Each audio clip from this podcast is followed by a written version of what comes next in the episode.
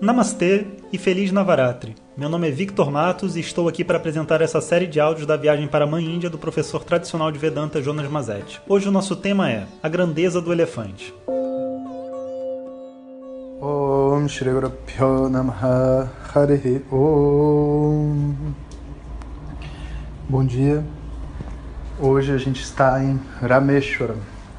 Rameshwaram é aquela pontinha da Índia que fica quase já no Sri Lanka da onde seria construída né, na história do Ramayana a ponte de pedras flutuantes, né? São tipo umas pedras pones que flutuam na água, que o exército de Rama usou para fazer o resgate de Sita. E então é aqui que a gente encerra a nossa peregrinação. Não é o último áudio, pode, podem ficar tranquilos, a gente ainda tem mais dois, três dias dentro desse esquema de viagem, mas aqui é o último local que a gente vai visitar. E especificamente nessa praia que a gente se encontra, foram escritos muitos versos associados ao Ramayana e mais especificamente ao Sundarakanda, que é um, uma, um capítulo muito especial dentro do Ramayana, que é o, o salto de Hanuman, né? quando Hanuman salta da, da Índia para o Sri Lanka para ver se Sita está lá mesmo, né? Para o pessoal não ter o trabalho de construir a ponte sem, sem saber se Sita estava lá realmente, né? Ela tinha sido sequestrada e tal. A historinha conta isso. E é muito, muito é, emocionante estar por aqui. Os alunos estão assim, está todo mundo animado, não só por ser o último local. A gente também vai fazer um ritual onde a gente toma 22 banhos em lugares diferentes, são banhos ritualísticos, né, que têm como objetivo purificar, né, a pessoa, o caminho dela e acabar com qualquer erro que a pessoa possa ter cometido na vida dela, né, ajudar a trazer esse equilíbrio. E muito bom para o final da viagem, né, essa purificação final para a gente poder retornar para casa. O processo da mãe interna vai muito bem. E a gente viveu um, vamos dizer assim, uma cura de diversas questões que tinham dentro da gente.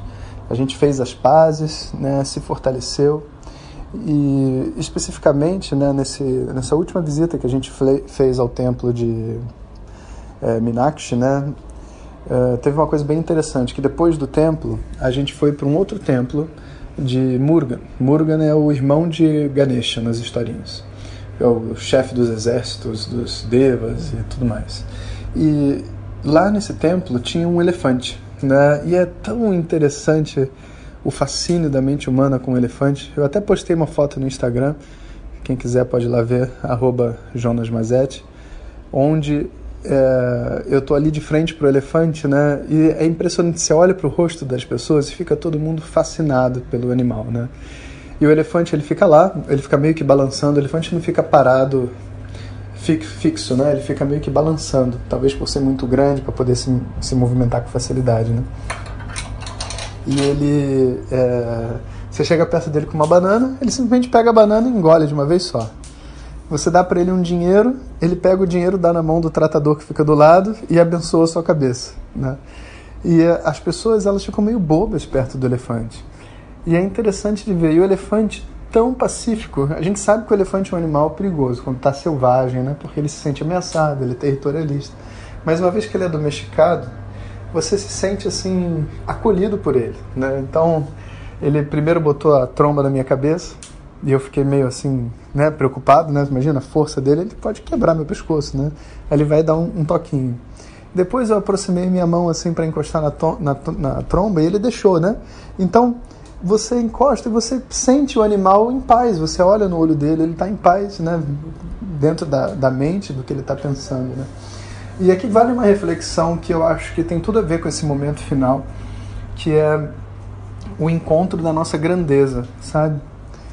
Existe um, um paradigma interno que todos nós vivemos, que é de ser uma boa pessoa. Todo mundo quer ser uma boa pessoa e ao mesmo tempo muitas vezes não se acha uma boa pessoa porque tem um parâmetro interno do que é ser bom, né? E, e o que, que é o melhor, o que, que gostaria de ter feito, os erros que cometeu que não gostaria de ter feito, tudo isso. E a gente acaba é, criando uma imagem limitada sobre o nosso personagem. O personagem é limitado mesmo, mas é, ainda assim você pode encontrar dentro desse personagem limitado diversas grandezas, diversas glórias assim que você pode realmente olhar para si mesmo né, e agradecer a Deus por ser você. E o encontro dessas grandezas é parte de um processo espiritual que todo mundo vive. E não é que tem alguém melhor do que, do que o outro, não, não é isso, sabe? E a minha grandeza pode ser, inclusive, a minha capacidade de lidar comigo mesmo, a minha solidão, é, o poder ficar bem onde, onde quer que eu esteja.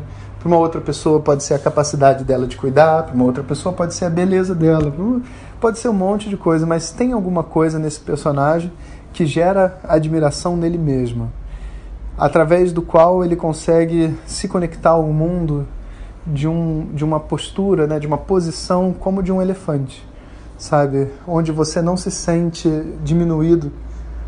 Porque se você olha a individualidade de qualquer pessoa como um todo, ela é totalmente limitada. Mas se você olha para uma determinada habilidade, um determinado, é, uma determinada característica que a pessoa carrega, ela tem algo especial. E especial não quer dizer que ela seja melhor que as outras. É o que é especial nela, para ela mesma. Pode ser que esse, essa pessoa seja um músico especial e ele seja pior do que muitos outros músicos, mas ainda assim, para ele, isso é o que tem de especial. E esse encontro com algo especial, com uma grandiosidade dentro da gente, nos faz acreditar em si mesmo, nos faz acreditar no mundo e nos faz nos conectar com essa aprovação interna da nossa mãe. É como se a nossa mãe fosse a responsável por enaltecer, por trazer à tona por fazer vibrar essa energia do filho ser especial. E é uma coisa que mãe adora fazer, né? Falar como o filho é incrível. Então, o que, que tem de incrível seu filho? Ah, os olhos dele são tão lindos. Mas o olho dele é marrom. É, mas eu acho incrível. E vê só, essa visualização de si mesmo, através do simples, mas com uma grandiosidade, é algo que a gente precisa encontrar. E uma vez que a gente encontra isso, existe uma paz. Porque aquela necessidade de ser especial e tudo mais, é efetivamente atendida no, mundo relativo pela nossa mãe interna. Então a gente para de pedir às pessoas que aprovem a gente e nós passamos a nos aprovar. E se alguém chegar e não nos aprovar, a gente também não se incomoda, porque qual aprovação é mais importante? Da minha mãe ou de um estranho? Com certeza da minha mãe. Então, inspirado no, no elefante, eu trago essas palavras para vocês, sabe?